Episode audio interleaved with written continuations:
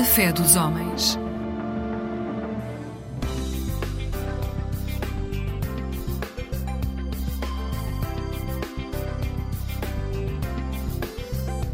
Eclésia Igreja Católica.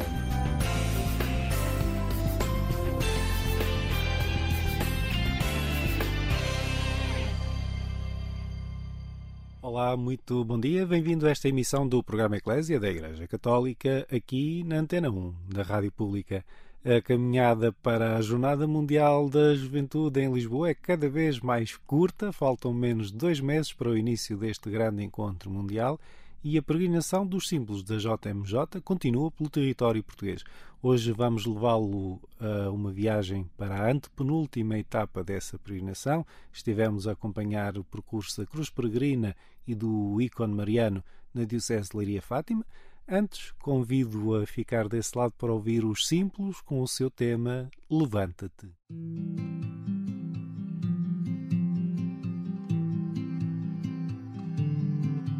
Os teus dias podem ser todos uns iguais aos outros, como os dias de Maria, quando o anjo apareceu.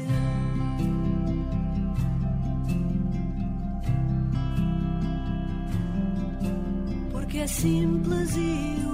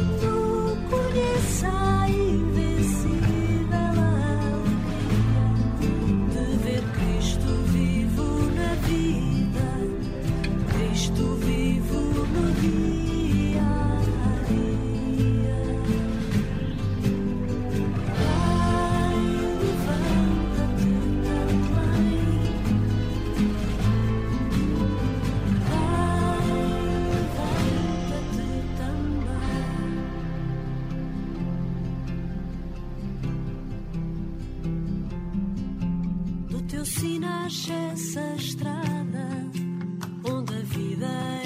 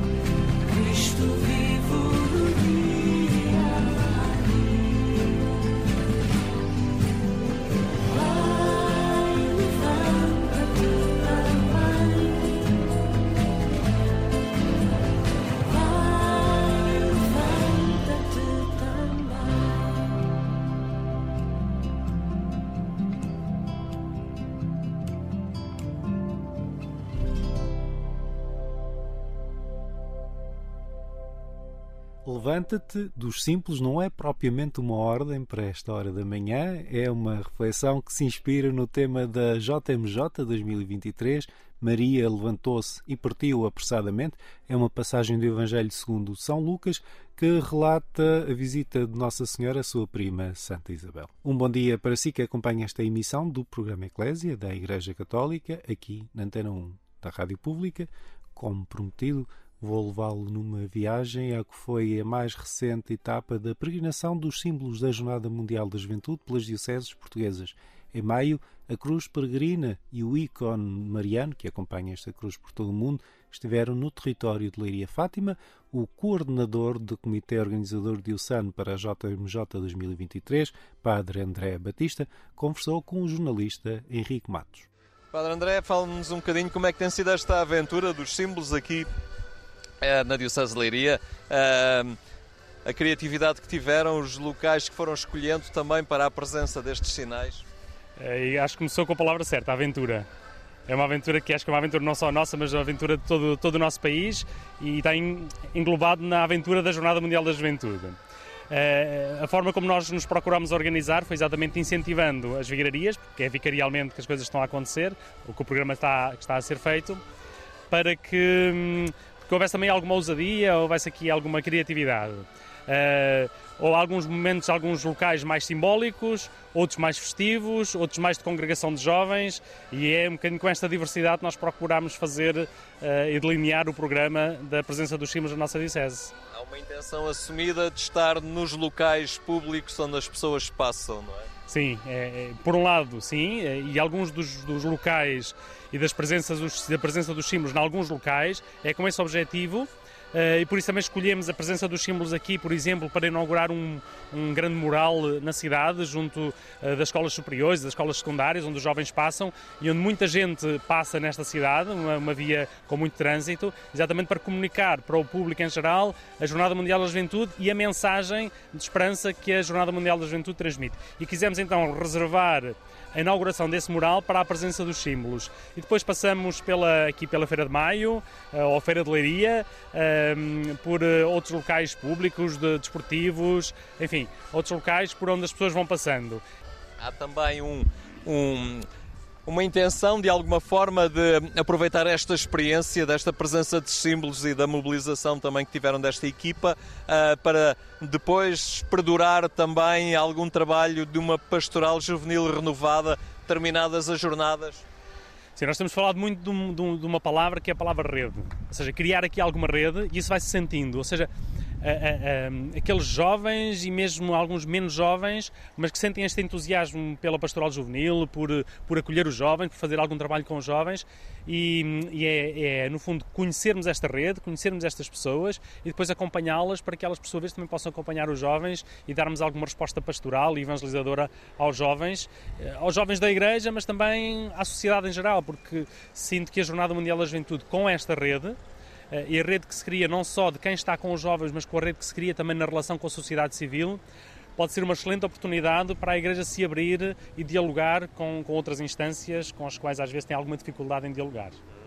Ah, há também esta ah, vontade, como é que vão percebendo dos jovens a receptividade deles, este apetite ou, ou vontade também de aderirem e de descobrirem o, o que é esta dinâmica das jornadas?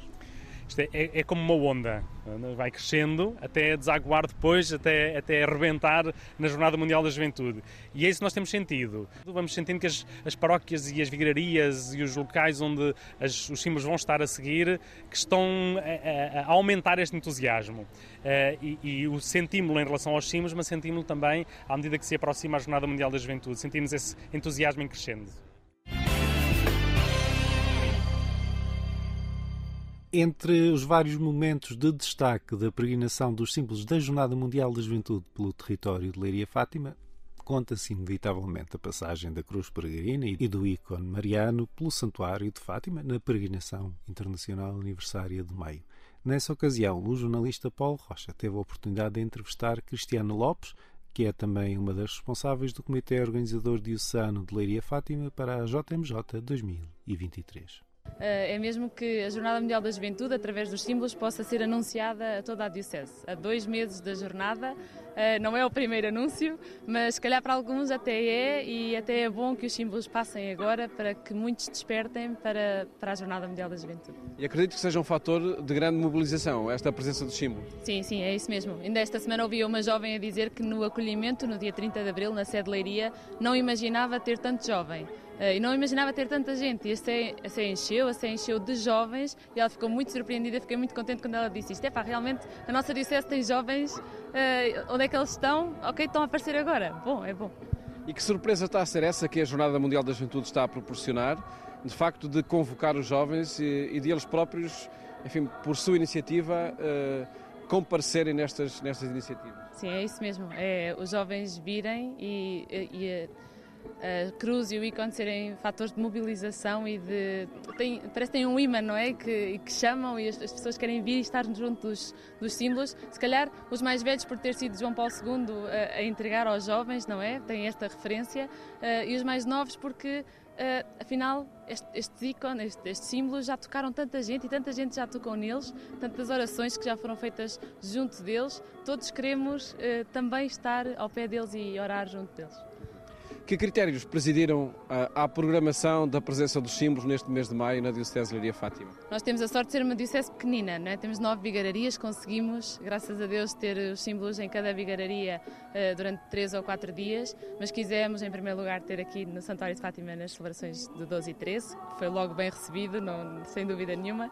Eh, depois também levar ao hospital eh, o normal, não é? Que fazemos todos em todas as dioceses, parece que nos repetimos, mas não, é porque é sítios em que é mesmo importante que estejam. Hospital, E há novidade em cada sítio, não é? Sim, é isso mesmo. E então no hospital, nas prisões, eh, foi ao Castelo de Leiria também. Agora de repente já não me lembro de mais nada, mas eh, quisemos mesmo que estivesse junto de toda a gente e junto dos mais vulneráveis. E mesmo nas paróquias toda a gente leva eh, os símbolos aos lares, aos centros de dia, às creches. eh, e é mesmo muito importante esta presença de Deus representada nos símbolos eh, na nossa diocese em cada paróquia. E há aqui uma dimensão, falava de vida, falava de Cristo vivo. Eh, isto, claro que há, há uma dimensão eh, expressiva, visual, artística também, mas há sobretudo uma dimensão espiritual que esta peregrinação, que esta peregrinação dos símbolos e que a Jornada da Juventude quer propor aos jovens. Sim, é verdade. Eh, ainda há pouco estávamos no centro-dia, agora de manhã, e eu dizia que em todos os lugares em, em que passem centros de, dia e lares, todos os idosos, e, e falo dos idosos con- concretamente porque, porque se nota mesmo a emoção nos seus rostos quando tocam a cruz, quando eh, tocam em Nossa Senhora ou podem rezar em frente eh, aos símbolos. Na verdade, não é só os idosos, nós também notamos nas vigílias que fazemos. eh, noturnas ou, ou não, eh, que os jovens todos eh, vão junto da cruz e rezam junto da cruz. Portanto, eh, é, é isso mesmo, é um- uma dimensão espiritual que, eh, que às vezes, se calhar, até nem estamos acostumados, mas, mas ela está cá dentro e, e- e os símbolos fazem sair cá para fora. E sentem que é fundamental em todo, enfim, em, em tanta organização que, que- que se vai colocando sobre a mesa? Sim, claro que sim, porque nós às vezes atrapalhamos-nos com tanta logística que esquecemos a parte espiritual, não é? E temos tentado reforçar isso em todas as equipas, inclusive na nossa, que é muito importante. E, e os símbolos, neste momento, em, em que tudo está a começar a ferver, eh, dá-nos o sentido de paragem. Ok, vamos parar agora, vamos rezar agora, vamos rezar pelos frutos que, que vai trazer e pelo nosso trabalho daqui para a frente que, que se intensifica. Eh, é, é mesmo o momento certo para a presença dos símbolos na nossa Diocese. Que expectativa tem a Diocese Leiria Fátima para acolher jovens de todo o mundo nos dias nas dioceses? A nossa Diocese, eh, que está a ser muito requisitada por causa daqui do Santuário de Fátima, eh, e acreditamos que em Fátima vão passar muitos mais do que aqueles que nós estamos eh, e que nós temos capacidade para acolher na nossa Diocese. Estamos a receber tudo com muita expectativa. Toda a gente está muito empenhada em acolher todos os jovens, principalmente aqueles que já foram a outras jornadas mulheres da juventude e que, e que foram acolhidos também tão bem noutros países, querem retribuir, querem eh, mostrar o acolhimento português na, na nossa Diocese. A reportagem da Eclésia esteve à conversa com Cristiana Lopes, do COD de Leiria Fátima, para a Jornada Mundial da Juventude 2023. Um bom dia para si que acompanha esta emissão do programa Eclésia da Igreja Católica, aqui na Antena 1 da Rádio Pública. Nesta manhã de domingo e num momento em que se aproxima cada vez mais eh, o Encontro Mundial, a Jornada Mundial da Juventude de Lisboa, de 1 a 6 de agosto, quero deixar uma pequena provocação em forma de música. Convido a ouvir comigo Samuel Lúria e o seu tema Aos Pós.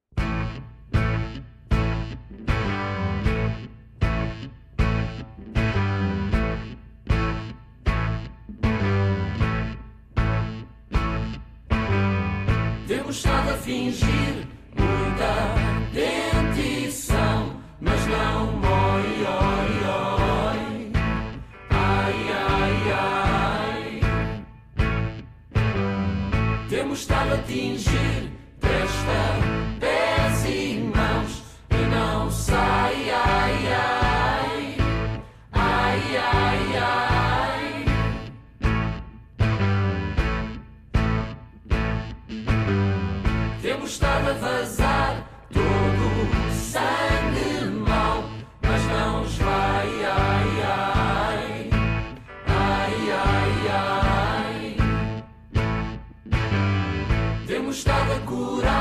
nossos males.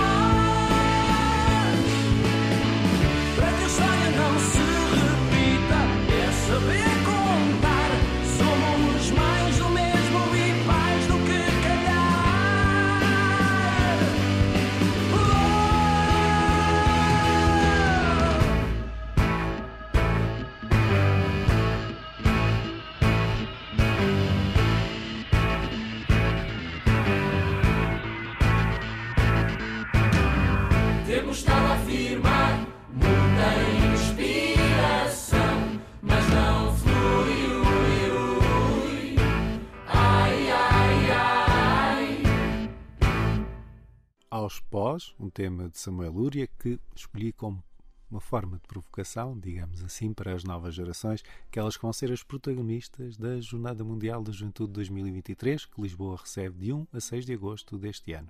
Um bom dia para si que acompanha esta emissão do programa Eclésia, da Igreja Católica. Na Antena 1 da Rádio Pública, levámo-lo hoje em viagem até ao território de Leiria Fátima. Foi o território que, em maio, recebeu a peregrinação dos símbolos da Jornada Mundial da Juventude. Trata-se de uma cruz peregrina e um ícone mariano que acompanha essa cruz por todo o mundo. Obviamente que na preparação para a JMJ 2023 o território português é escolhido para essa peregrinação. A reportagem da Eclésia esteve na paróquia do Arrimal, onde estes símbolos foram recebidos de uma forma diferente, como explica o seu pároco, o padre Lionel Batista.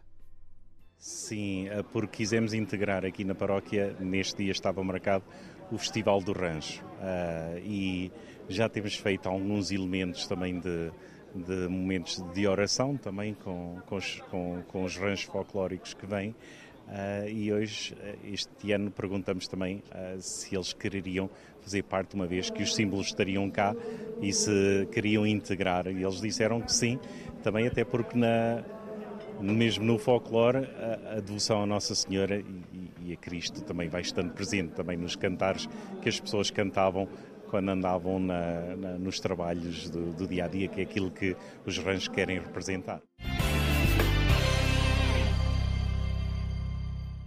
O jornalista Luís Filipe Santos teve a conversa com vários dos responsáveis do Comitê Organizador Paroquial, como é o caso de Liliana Costa. A presença dos símbolos na nossa paróquia, para mim, para nós COP e para a comunidade em geral, representa um- uma esperança nos jovens, uma esperança na humanidade, uma esperança que, que Jesus ainda consegue viver dentro de nós e hoje vimos isso aqui. Esse foi o nosso objetivo quando planeámos todo o programa da vinda deles cá, nós quatro, e conseguimos ver isso. Vimos que os nossos jovens aderiram e estavam presentes e mostraram-nos que afinal a Igreja apesar de estar um bocado desligada dos jovens, ainda temos esperança que, que os consigamos trazer. E é isso que os símbolos nos trouxeram cá. Ainda na paróquia do Arrimal, a reportagem da Eclésia conversou com Sílvia Martins. Queríamos que toda a população fosse envolvida, toda a comunidade. Uh, começámos com os nossos, nós como também somos, a maioria somos catequistas, começámos com os meninos da catequese, pedimos para os pais trazerem os meninos, para acompanharem os meninos, trazerem os avós.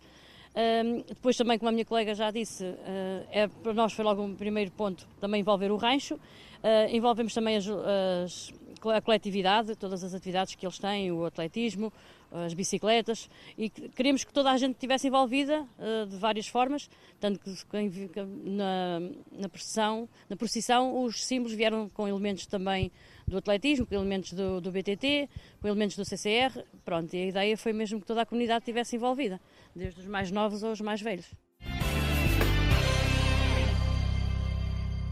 Bom dia para si que acompanha esta emissão do programa Eclésia da Igreja Católica, aqui na Antena 1 da Rádio Pública. A reportagem da Eclésia acompanhou a passagem dos símbolos da Jornada Mundial da Juventude pelo território de Leiria Fátima em vários momentos de reportagem. Hoje recordamos alguns deles, em particular a passagem pela paróquia do Arrimal, onde o jornalista Luís Filipe Santos teve a oportunidade de recolher o testemunho de Dora Valador, é catequista, e conta a forma como esta JMJ tem mobilizado também a sua vida nos últimos tempos.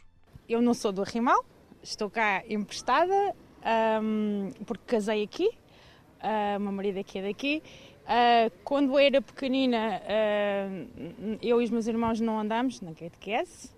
Uh, foi algo que não nos era permitido. Vivíamos numa terra pequenina onde também não havia. O meio de transporte para ir mais longe também não tínhamos. E então eu não andei. Uh, era batizada, sim, uh, mas não andava na catequese. Portanto, quando vim para a Rimala, fui conhecendo algumas pessoas, fui criando amizades.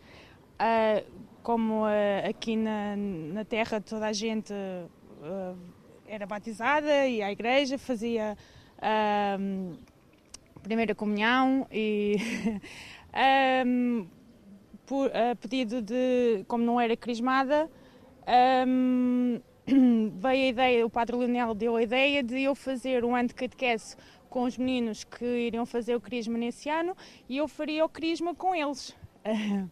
Quando fiz o crisma, uh, a minha colega de momento, que continua a ser, convidou-me para ir à catequese com ela. Uh, tive um bocadinho de receio porque há, havia e ainda há muitas coisas que eu não sabia, que ia aprendendo. Um, Juntei-me a ela no ano que ela tinha, não sei se no sétimo ano, se no oitavo, que ela já fazia desde o início. Eram muitos meninos, uh, eram 22 meninos. Uh, meninos numa idade difícil porque é, temos que saber cativar, saber falar, saber uh, coisas que eu não sabia. Então fui aprendendo com eles e eles se calhar comigo e fui, fui sendo cativada e eles foram-me cativando. E depois também somos assim umas catequistas um bocadinho fora da caixa, gostamos de sair um bocadinho da catequese. Suponho que ajudou a inscrever jovens, mas também vai estar presente. Vou sim. Com a minha filha, que eu sou catequista dela, tal como a minha colega a Liliana, somos as duas catequistas delas, tal como a Sílvia também tem o filho, e acho que é uma forma de também estarmos envolvidos, é irmos com eles. Um, e são os nossos filhos também, também queremos que eles façam parte de, nesta caminhada. Esta viagem à Diocese de Leiria Fátima incluiu ainda uma entrevista com Catarina Cristóvão, que é da equipa de comunicação do COT Diocesano, o organismo que prepara a JMJ 2023 no território de Leiria Fátima. Têm sido dias muito intensos, foi muito tempo de preparação para agora ser assim tudo assim meio. Está uh, tá sempre a acontecer, não é? E temos de estar sempre a acompanhar os símbolos.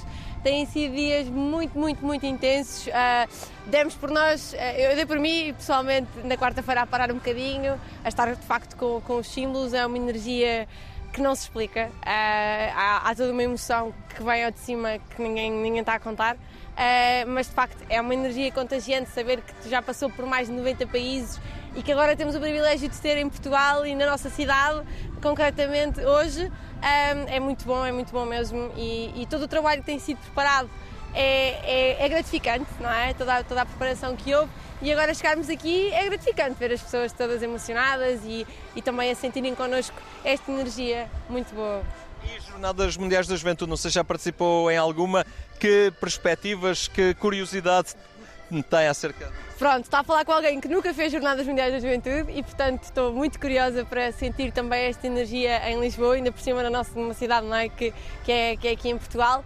Ah, acho que vai ser, eh, vai ser contagiante, a presença do Papa Francisco acho que ainda vai ser mais contagiante e, estou mesmo muito, muito ah, ansiosa por isso, por, por estar com o Papa também. E essa oportunidade única é, é de facto muito boa.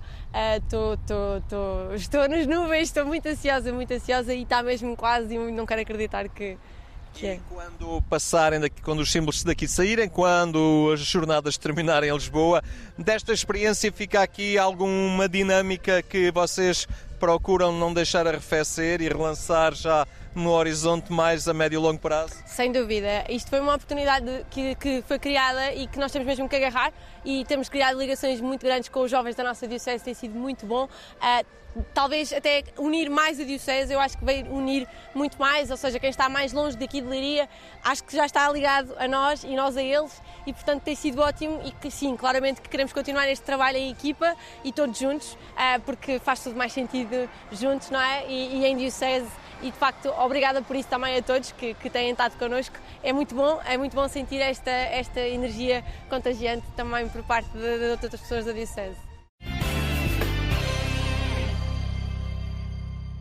Depois desta mini viagem, porque é justo dizê-lo assim, a alguns dos momentos da passagem dos símbolos da Jornada Mundial da Juventude pela Diocese de Leiria Fátima, é inevitável apontar ao futuro, à JMJ Lisboa 2023. Vamos ouvir o seu hino à pressa no ar.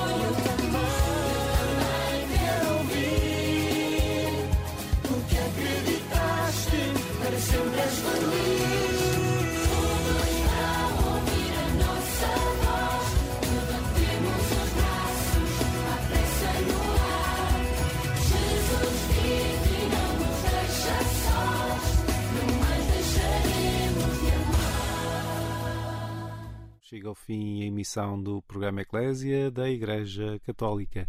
Eu sou Otávio Carmo, jornalista. É um gosto estar deste lado, é sempre um gosto estar deste lado. Nós voltamos à sua companhia na Antena 1 da Rádio Pública na madrugada de quarta para quinta-feira, pouco depois da meia-noite. Até lá, despeço-me com votos de um santo domingo e uma vida feliz.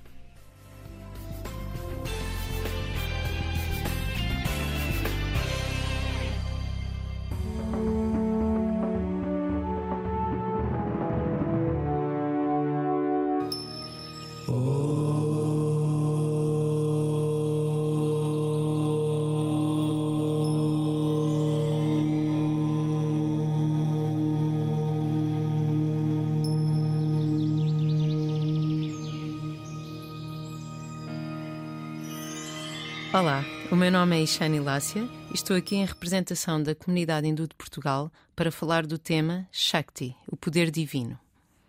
O conceito de Shakti é uma parte importante do hinduísmo e, particularmente, da linhagem tântrica. Esta palavra traduz-se como poder, potência, energia. Denota a essência da energia divina feminina, que é a fonte de toda a criação. É o poder criativo do universo, encarnando tanto os aspectos criativos como destrutivos da existência. Se pensarmos que o universo obedece a alguns princípios fundamentais que se repetem em diferentes escalas, podemos facilmente fazer um paralelo no que toca ao conceito de gênese. Assim como no nosso planeta os seres são gerados pela união do princípio feminino e masculino, assim acontece nos vários níveis de criação cósmica. Não importa se essa união acontece a nível físico ou apenas energético. O que é importante é o princípio em si. Vamos pensar em termos abstratos, à escala universal. Comecemos por conceber uma polaridade energética masculina que tem determinadas características: solidez, concentração, foco, unidade. Tentemos agora conceber a polaridade energética feminina, com outros atributos: diversidade, expansão, fluidez, harmonia, vivacidade, criatividade. Combinando as características de ambas as polaridades, temos o equilíbrio perfeito entre o foco e a criatividade, entre a fluidez e a solidez, a potência necessária para materializar toda a diversidade de ideias e sentimentos. É disto que é feito o universo, desta combinação mágica de atributos e deste equilíbrio. Por um lado, o universo é uma máquina precisa, que funciona por meio de ciclos previsíveis que garantem a continuidade da vida. Por outro lado, há uma vitalidade e uma renovação constantes que não são previsíveis e que tornam a vida interessante. Na natureza, podemos ver incontáveis exemplos disso. Se, por um lado, todos os seres obedecem ao ciclo previsível de nascimento, crescimento, envelhecimento e morte, por outro lado, o que cada um faz durante o seu tempo de existência não é totalmente igual nem previsível, havendo sempre lugar à criatividade e à liberdade pessoal. É desta forma que a vida acontece e que as duas polaridades se combinam.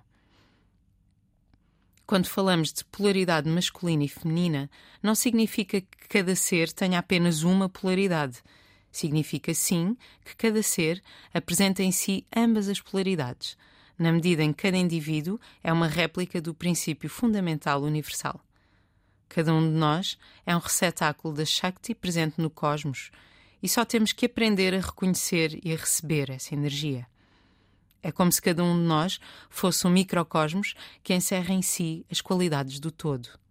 Mas em cada um de nós, essas energias manifestam-se de forma única. Em alguns casos, a polaridade feminina está mais presente, Noutros casos, a energia masculina é proeminente. O conceito de Shakti prende-se com a ideia de fertilidade, abundância e renovação, portanto, associada à figura materna no sentido lato do termo. Não apenas a mãe como geradora, mas também como orientadora, como força motriz, como aquela energia que nos motiva a evoluir, sendo simultaneamente uma energia protetora. Shakti é um tipo de potência que é gerado internamente ou que é recebida por nós, de acordo com as nossas ações e o estado de consciência que cultivamos. Há certos tipos de atividades que nos ajudam a potenciar a nossa Shakti interna, e é exatamente para isto que os rituais hindus são desenhados. Na filosofia da Índia Védica, o corpo é visto como um templo que é habitado pela alma. Portanto, todas as ações do cotidiano são pensadas nestes termos, de modo a potenciar a solidez da estrutura do corpo e, consequentemente, da mente e da alma que o habitam. O Ayurveda estabeleceu orientações para uma alimentação saudável e equilibrada, adaptada às características de cada pessoa. O sistema de yoga e seus exercícios foram também concebidos para manter a máxima saúde do corpo e da mente. Para além destes hábitos individuais, há ainda um sistema coletivo. Os templos foram construídos de tal forma que a energia de quem lá entra é elevada, ou seja, a Shakti do próprio local obriga a Shakti individual a tornar-se mais potente e a vibrar em frequências mais elevadas. Todos os rituais que são executados, tanto nos templos como em casa, têm esse mesmo objetivo. A entoação de mantras, que são frequências sonoras que atuam mesmo nas esferas mais profundas e subtis do nosso ser. Os chamados pujas, em que se oferecem vários elementos naturais como uma forma de agradecer à energia divina que gerou esses mesmos elementos. As danças, que potenciam um estado de consciência mais elevado. As músicas que se cantam em certas ocasiões que obedecem a um complexo sistema energético em que as vibrações dos instrumentos ou da voz são sabiamente utilizadas de acordo com a hora do dia. A ideia por trás de todos estes rituais é precisamente fazer-nos compreender que existe uma energia que permeia absolutamente tudo e que não pode ser descrita por palavras. Adotar e manter determinadas práticas ajuda a manter um certo nível de limpeza energética, quer a nível físico, quer a nível subtil. Até mesmo os pensamentos e emoções que alimentamos podem iluminar ou obscurecer a nossa Shakti. Quantos mais hábitos adotarmos que mantenham essa energia ativa e forte, melhor para a nossa evolução pessoal e, consequentemente, para a evolução coletiva. Embora a Shakti seja uma energia presente em tudo, é de facto difícil descrevê-la, e por essa razão é que a cultura védica recorre a símbolos externos que nos ajudam a conceber a energia por meio de imagens palpáveis. Quando entramos num templo ou numa casa hindu, é muito comum ver imagens de divindades diversas. Isto acontece porque cada uma dessas divindades simboliza um tipo de energia específico. Ao prestar homenagem a essa forma, a pessoa está simbolicamente a assinalar perante o universo que pretende desenvolver esse mesmo tipo de energia. Nesse contexto, a presença de figuras femininas como Durga e Kali representa a ideia de que a pessoa está a prestar homenagem à primordial energia criativa. Essa simbologia da mãe cósmica está presente em várias culturas ao redor do mundo e adquire diferentes formas. No caso da cultura da Índia, temos estas duas divindades como símbolos da mãe universal. Durga Devi é vista como o símbolo máximo de poder e o seu nome traduz-se como a invencível. O seu sari vermelho simboliza a força criativa, a cor do sangue e da vitalidade, da fertilidade e abundância, da ação orientada para um fim. Durga é representada em cima de um leão, que é mais um símbolo da sua força e poder. Nos seus vários braços, carrega vários tipos de armas, demonstrando que está pronta para enfrentar qualquer ataque de energias oponentes. Tal como qualquer mãe, o seu instinto protetor e a capacidade de estar alerta estão sempre presentes. As forças oponentes podem ser fatores externos que nos ameaçam ou podem ser fatores internos, como, por exemplo, sentimentos de insegurança, falta de autoestima, dificuldade em estabelecer e cumprir metas. A invocação da Shakti revela a nossa vontade de desenvolver essas qualidades, essa capacidade de cortar e destruir o que nos amarra, a capacidade de nos protegermos e desbravarmos caminho. Durga é o símbolo da mãe que acarinha o seu filho, enquanto destrói aquilo que ameaça a sua segurança. Por essa razão é que se considera que ela é tanto o símbolo da criação como da destruição. Ela é o início e o fim. Kali com a sua intrigante imagem de pele negra azulada e expressão furiosa, leva esta simbologia ainda mais longe. Kali é de facto Durga transformada, um momento em que a força criativa tem que transformar-se em força destrutiva. As duas forças andam lado a lado, inevitavelmente. A energia de Kali manifesta-se nos momentos em que a destruição é a única resposta.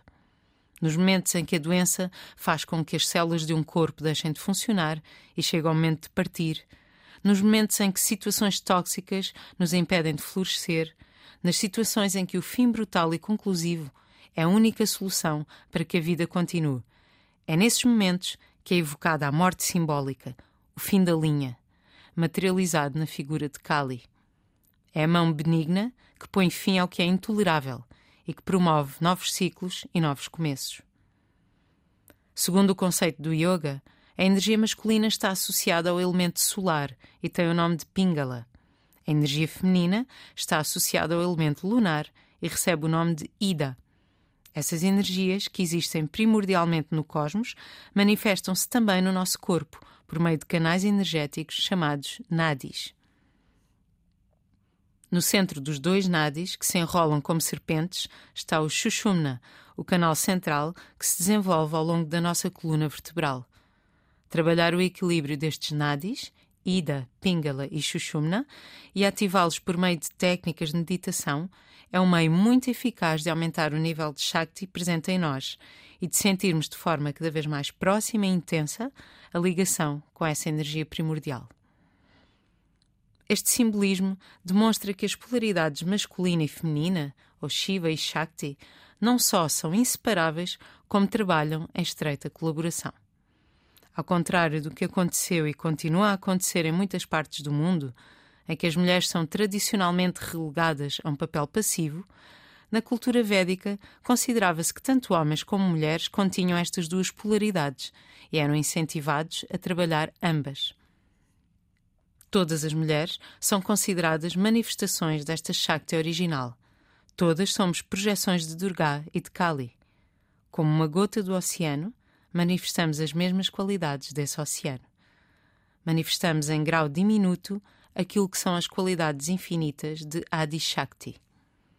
Concluo com uma citação do Devi Bhagavata Purana, em que Vishnu, responsável pela manutenção do universo, se dirige à deusa mãe com as seguintes palavras: Homenageio a mãe do universo, que personifica a existência eterna, inteligência e felicidade. Agora entendo que o universo inteiro repousa em ti, é originado em ti e novamente se dissolve em ti. Ó oh Devi, sem a tua vontade nada se realiza. Tudo o que existe é uma manifestação da tua energia e força. Oh